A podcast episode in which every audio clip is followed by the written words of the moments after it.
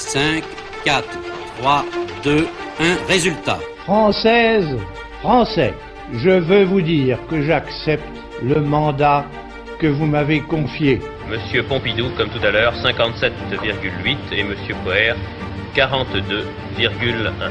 Il est 20h, Sofres au RTF, Giscard 50,9, Mitterrand 49,1. Je Ils seront 200 000 au pied du génie de la liberté. Et cette fois, ce n'est plus pour revendiquer, mais pour se réjouir. La gauche écartée du deuxième tour où Jacques Chirac et Jean-Marie Le Pen se retrouveront face à face 19-41, 17-19. Jacques Chirac, qui vient d'être élu président de la République, 52. Les milliers de supporters de Nicolas Sarkozy apprennent la victoire de leur champion. François Hollande n'attend pas que Nicolas Sarkozy quitte l'Élysée pour commencer à habiter sa nouvelle fonction. Voilà Emmanuel Macron qui va descendre d'un instant à l'autre de cette voiture. Bonjour, je m'appelle Philippe Joubin et dans le cadre de notre série de podcasts nommée Quand l'histoire fait l'actu, je vous propose de revivre tout particulièrement les moments charnières des élections présidentielles de la Ve République. Depuis 1958, ce scrutin est devenu le point central de la vie politique française et chacun apporte son lot d'enseignements sur l'élection à venir en avril prochain. Ce récit consacré aux élections de 1988 est augmenté des analyses de Yves-Marie Robin, journaliste politique de Ouest France et chef adjoint du Service France.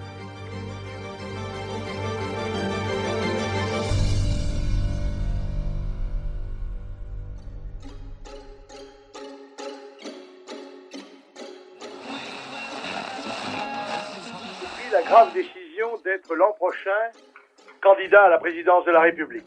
J'ai voulu en faire l'annonce officielle ici, dans cette petite maison bretonne de la Trinité-sur-Mer, où je suis né il y a 58 ans et que je tiens de mon père qui la tenait du sien. C'est parce que j'ai la profonde conviction que la patrie est en grand danger et que les Français sont menacés d'être ruinés nous sommes le 26 avril 1987 à la Trinité-sur-Mer.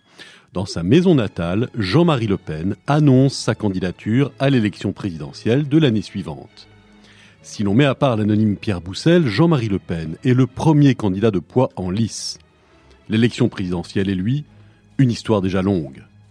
Lors du scrutin de 1965, il est directeur de campagne de l'avocat d'extrême droite Jean-Louis Tixier-Vignancourt et cet ancien vichiste, violemment antigoliste, mène une campagne tonitruante avec un chapiteau de cirque lors d'une grande tournée de plage. Mais les deux hommes rompent violemment après ce scrutin. Tixier-Vignancourt tout à sa haine de De Gaulle, ayant appelé à voter Mitterrand. Le Pen lâchera plus tard qu'il regrettera de ne pas avoir été candidat à sa place. C'est en 1974 qu'il se lance en tant que candidat, la campagne se jouant résolument au centre entre les traîneurs que sont Giscard d'Estaing, Mitterrand et Chaban-Delmas. Le Pen a beau jeu de se proclamer seul candidat de la droite. Mais avec son bandeau sur l'œil, ses outrances, son passé et ses discours facilement nauséabonds, il ne recueille que 191 000 voix, soit 0,75% des suffrages exprimés. L'extrême droite n'a pas voix au chapitre dans cette France qui vit encore sa période des Trente Glorieuses. Pire encore, en 1981, il ne parvient pas à réunir les 500 signatures d'élus imposées pour être candidat. Vexé, il regarde passer le train. C'est durant le premier septennat de François Mitterrand, à partir de 1981, que la donne va changer. L'extrême droite populiste et nationale qu'il incarne va peu à peu croître de manière inattendue et commence à rencontrer ses premiers succès électoraux. Lors des élections cantonales de 1982, le Front National, qui a aligné 60 candidats, voit certains d'entre eux frôler les 10%. Aux législatives partielles de 1983, Le Pen lui-même dépasse les 12% dans la deuxième circonscription du Morbihan, recevant 51% des suffrages dans sa commune natale de la Trinité. Aux européennes de 84, la liste FN qu'il conduit réunit 11% des suffrages, mais surtout, en 1986, le Front National entre à l'Assemblée nationale grâce à 35 députés élus. Fier comme un pan de retrouver les bancs du Palais Bourbon, 24 ans après les avoir quittés, Jean-Marie Le Pen livre son premier discours où il décide de ne pas accorder sa confiance au gouvernement Chirac, le premier gouvernement de cohabitation de la Ve République. La parole est à Monsieur Le Pen. Écoutez-le à la tribune le 6 avril 1986. Encore une fois, et je l'ai fait sans me référer à un papier parce que je pensais qu'il s'agissait de vous exprimer un sentiment intime. La confiance, ça ne s'écrit pas et ça ne se décrit pas, ça se ressent. On a ou on n'a pas confiance. Monsieur le Premier ministre, je n'ai pas confiance. Jacques Chirac est alors farouchement opposé au Front National, mettant en place la stratégie du cordon sanitaire et demandant aux députés de sa majorité de ne pas adresser la parole à ceux du FN. Il n'en va pas de même dans tous les camps. Précisons tout d'abord que la mise en place du scrutin proportionnel à un tour, qui permit l'arrivée des députés FN à l'Assemblée nationale, fut décidée en 1985 par le pouvoir socialiste. Et ceci fit suite à de sérieux coups de pouce de François Mitterrand lui-même. Dès 1982, répondant à une lettre que lui a envoyée le leader d'extrême droite concernant son manque de visibilité dans les médias audiovisuels, le président demande à son ministre de la Communication d'agir. Une semaine plus tard, Le Pen est au 20h de TF1. Et deux ans plus tard, Mitterrand encore intercède pour que Le Pen soit l'invité de l'émission politique phare d'alors, L'heure de vérité. Il y est invité le 13 février 1984. Yves-Marie Robin, bonjour. Bonjour. Je rappelle que vous êtes journaliste politique de Ouest France. C'est un fait avéré et François Mitterrand lui-même reconnaîtra à demi-mot ce calcul. Il a presque piloté l'irruption du Front National dans la vie politique française. Pour quelle raison? Alors, c'est vrai qu'il résonne encore dans ma mémoire les, colères rouges, euh, pour, ne pas dire bleu, blanc, rouge de Jean-Marie Le Pen, pestant contre la censure des médias télévisés qu'il n'invitait jamais sur leur plateau, vous l'avez dit. François Mitterrand a donc euh, souhaité faire euh, évoluer les pratiques en, en donnant du temps d'antenne aux leaders du Front National. À l'époque, l'Élysée avait encore quelques pouvoirs sur les chaînes françaises. Et donc c'est au nom du, du, pluralisme que le président socialiste accorda cette faveur à l'extrême droite. Il ira même, vous l'avez dit également, encore plus loin en faisant voter une nouvelle loi électorale instaurant la, la proportionnelle lors des élections législatives de mars 86 avec effectivement 35 députés FN élus. Officiellement, François Mitterrand voulait instaurer davantage de représentativité au, au sein du Palais Bourbon, mais il avait surtout une autre idée en tête, affaiblir la droite et la diviser. C'est en tout cas ce que, confirme l'ancien ministre des Affaires étrangères Roland Dumas. L'ancien ministre de l'Agriculture Jean Glaviani est lui un peu plus mesuré, rappelant que la proportionnelle était déjà dans le programme socialiste de 1981. Merci Yves-Marie. Voici donc le Front National et Jean-Marie Le Pen sur orbite. Très active avec une autre tournée des plages dès l'été 87, la campagne de Jean-Marie Le Pen n'est pas exempte de dérapage. Ainsi, lors du grand jury RTL Le Monde du 13 septembre, voici comment il répond aux questions portant sur le négationnisme. Je me pose un certain nombre de questions et euh, je ne dis pas que les chambres à gaz n'ont pas existé. Euh, je n'ai pas pu moi-même en voir, je n'ai pas étudié spécialement la question, mais je crois que c'est un point de détail de l'histoire de la Deuxième Guerre mondiale. Mais vous mettez en doute, euh, c'est un point de détail. Non, mais est-ce que c'est millions de morts Est-ce que vous affirmez Non, euh, pardon. Euh, l'avez compris, mais Non, mais 6 millions de morts. Comment c'est que euh, juifs, dans la Seconde Guerre mondiale, vous, vous considérez que c'est un point de détail? Non, c'est la question qui a été posée, c'est de savoir comment ces gens ont été tués ou non, n'est-ce pas? Oui, c'était pas un point de détail quand même. Si, c'est un point de détail. Je veux dire de la guerre. Oui. Enfin, écoutez, est-ce que c'est euh, Voulez-vous me dire euh, Voulez-vous me, euh, me dire que c'est une vérité révélée à laquelle tout le monde doit croire? C'est une obligation morale. Je dis qu'il y a, il y a des historiens qui débattent de ces questions. Il y a une immense majorité d'historiens Oui, qui l'ont dit et prouvé, et Absolument. quelques autres qui... Non, mais vous-même, Monsieur Le Pen, est-ce que vous considérez qu'il y a eu un génocide juif Je- euh, il, y a par le eu, biais il y a eu- il y a eu beaucoup de morts, beaucoup de centaines de milliers, peut-être des millions de morts juifs et aussi de gens qui n'étaient pas juifs. Pour ce fameux détail, il sera condamné par la justice à plusieurs reprises. Mais il adore la provocation. Il fait de ses dérapages sa marque de fabrique, s'entêtant ainsi à faire plaisir aux plus extrémistes de ses soutiens, anciens pétainistes et activistes sentant le soufre. Malgré un look beaucoup plus polissé depuis le début des années 80, où le bandeau sur l'œil a été remplacé par un œil de verre, pas question d'élargir son audience sur des thèmes moins clivants. Il mène campagne sur les thématiques sécuritaires, sur le climat d'inquiétude irrationnel qui croît alors autour de l'épidémie de sida, pour la préférence nationale, le rétablissement de la peine de mort et le retour de ce qu'il appelle les valeurs morales. Une de ses priorités demeure l'inversion du courant migratoire. L'immigration, nous y voilà. Yves-Marie Robin, en cette France de la fin des années 80, qui fêtera un an après les élections le bicentenaire de la Révolution française et des valeurs républicaines, ce thème de l'immigration qui n'en était pas un jusque-là, débarque dans le sillage de Jean-Marie Le Pen. Effectivement, ce, débat euh, permanent sur l'immigration, euh, bien souvent électoraliste d'ailleurs, a d'abord été le fond de commerce de l'extrême droite sous Jean-Marie Le Pen, puis avec Marine Le Pen, sa Marion et maintenant Éric Zemmour. Euh, la France aux Français, le fameux slogan du FN. Mais ce tropisme migratoire a aussi envahi les rangs de la droite républicaine.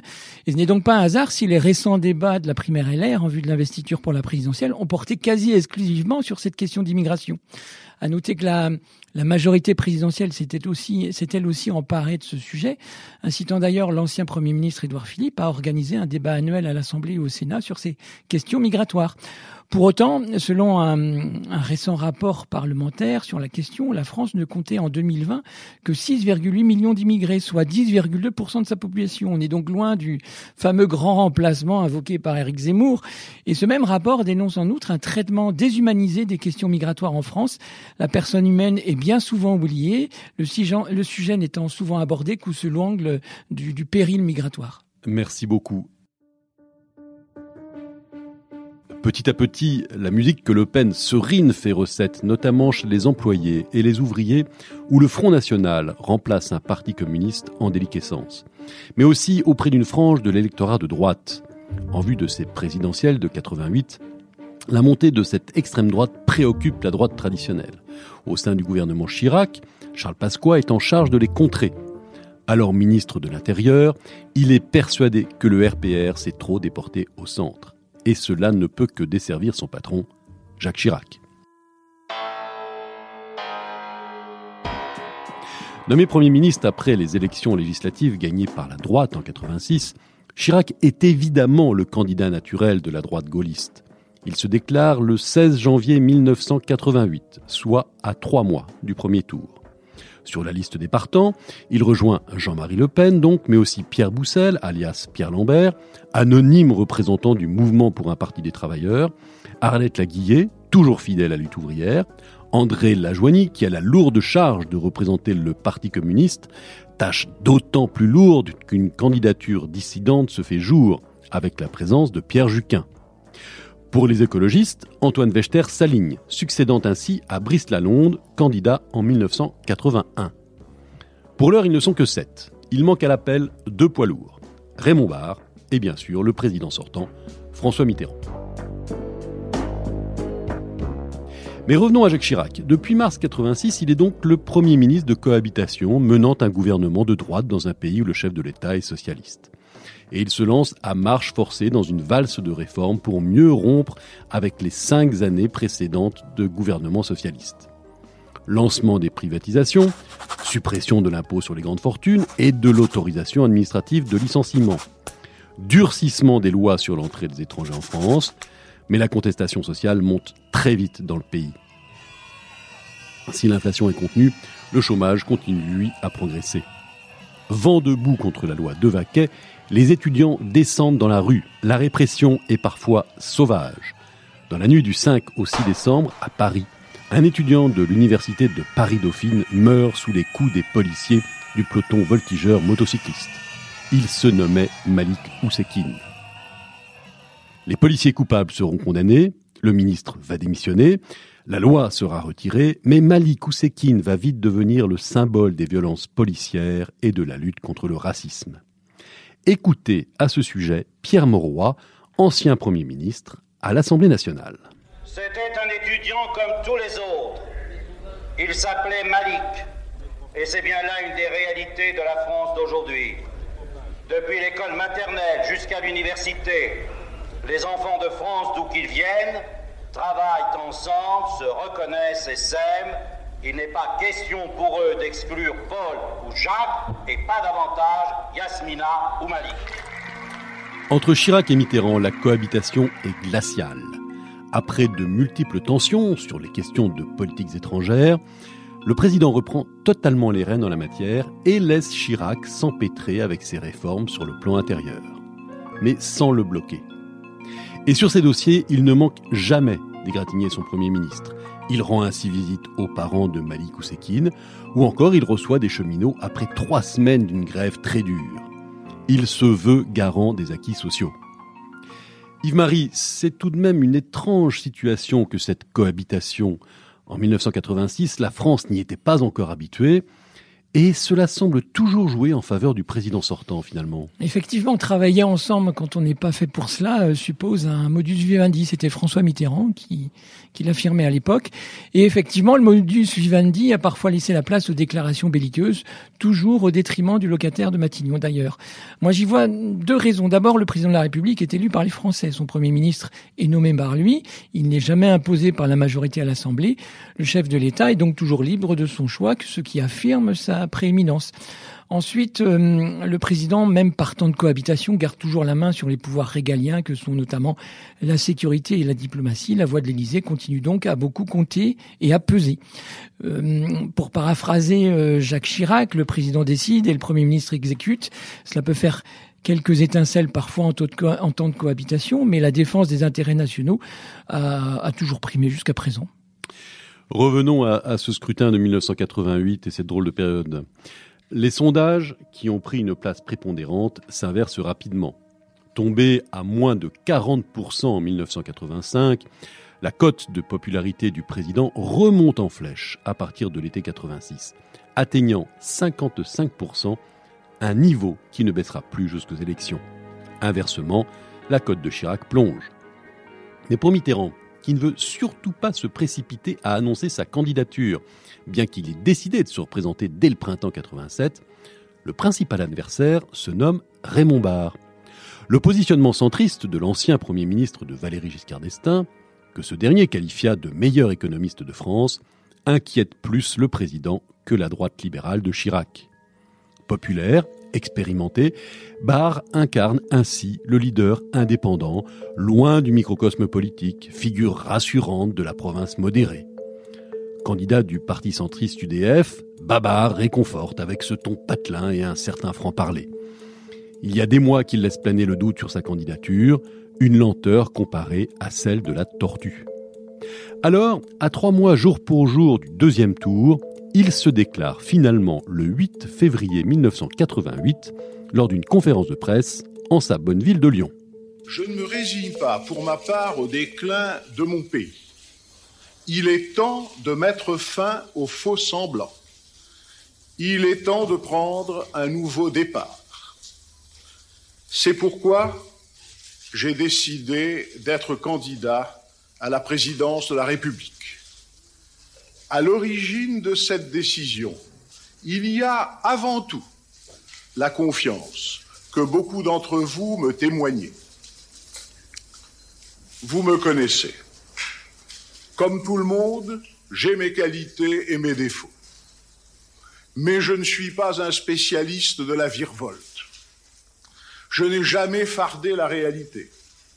J'ai toujours agi avec loyauté je suis un homme d'ouverture, je n'ai pas l'esprit de parti, je veux un État impartial au service de tous. Son programme est lui aussi de teneur libérale. Les privatisations sont toujours à l'ordre du jour.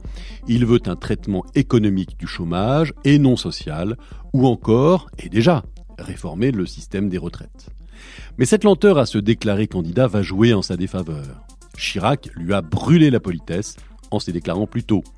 Son dynamisme l'aide, ses réseaux aussi, et il s'appuie sur une vraie machine politique, alors que Barr peine à mobiliser son parti. Tout est en place, il manque juste une pièce du puzzle. Et c'est par un simple oui, en réponse à la question sur sa candidature posée par le journaliste Henri Sagné, que François Mitterrand l'officialise au journal télévisé d'Antenne 2 le 22 mars 1988, avant de s'expliquer. Vous avez depuis euh, déjà quelques mois, j'ai beaucoup écouté les discours des uns et des autres. Et dans tout ce bruit, j'aperçois un risque pour le pays de retomber dans les querelles et les divisions qui si souvent l'ont miné. Eh bien, je veux que la France soit unie. Et elle ne le sera pas. Si euh, elle est prise en main par euh, des esprits intolérants, par des partis qui veulent tout, par des clans ou par des bandes. Elle ne sera pas non plus, et sur le premier point j'insiste, car il faut la paix civile à la France si on veut qu'elle soit prête à aborder le temps qui vient.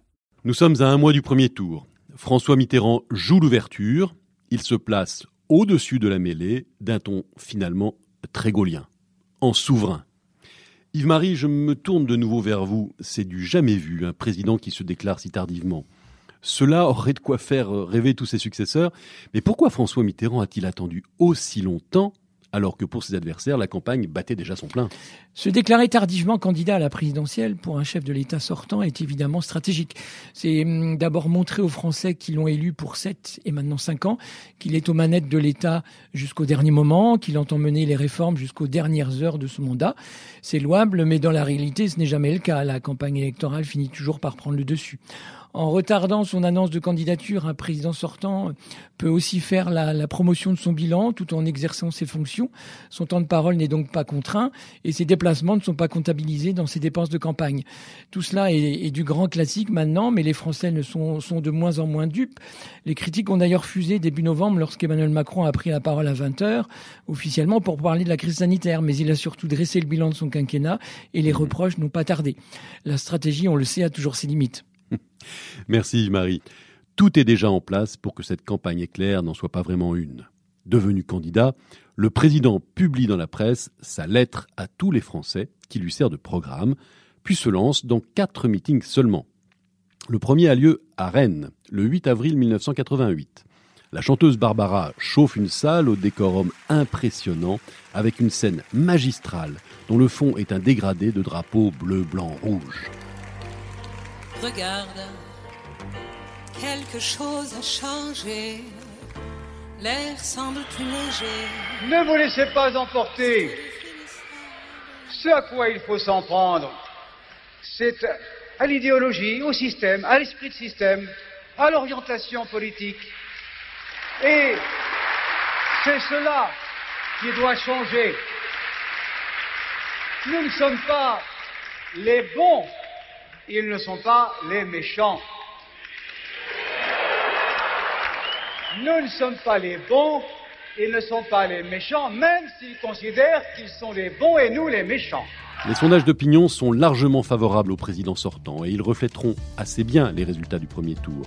François Mitterrand vire en tête avec 34,1% des suffrages exprimés devant Jacques Chirac et ses 19,94%.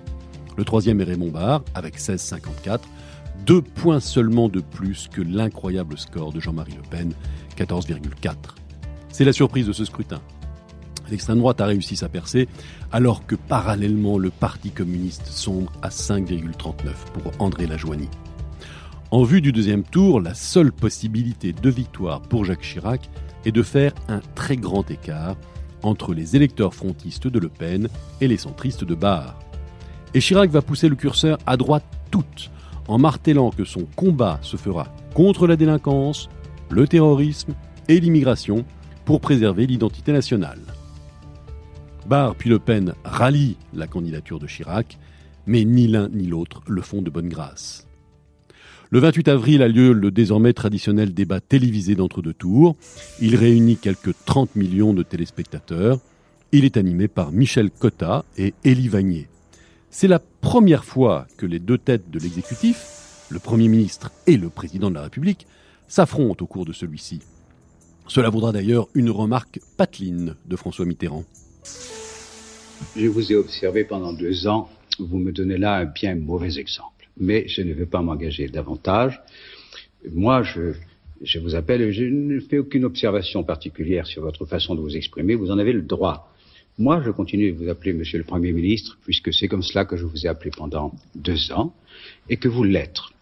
Eh bien, En tant que Premier ministre, j'ai constaté que vous aviez, et c'est bien juste de le dire, de très réelles qualités. Vous n'êtes pas celle de l'impartialité ni du sens de la justice dans la conduite de l'État. Permettez-moi juste de vous dire que ce soir, je ne suis pas le Premier ministre et vous n'êtes pas le Président de la République. Nous sommes deux candidats à égalité et qui se soumettent au jugement des Français, seul qui compte.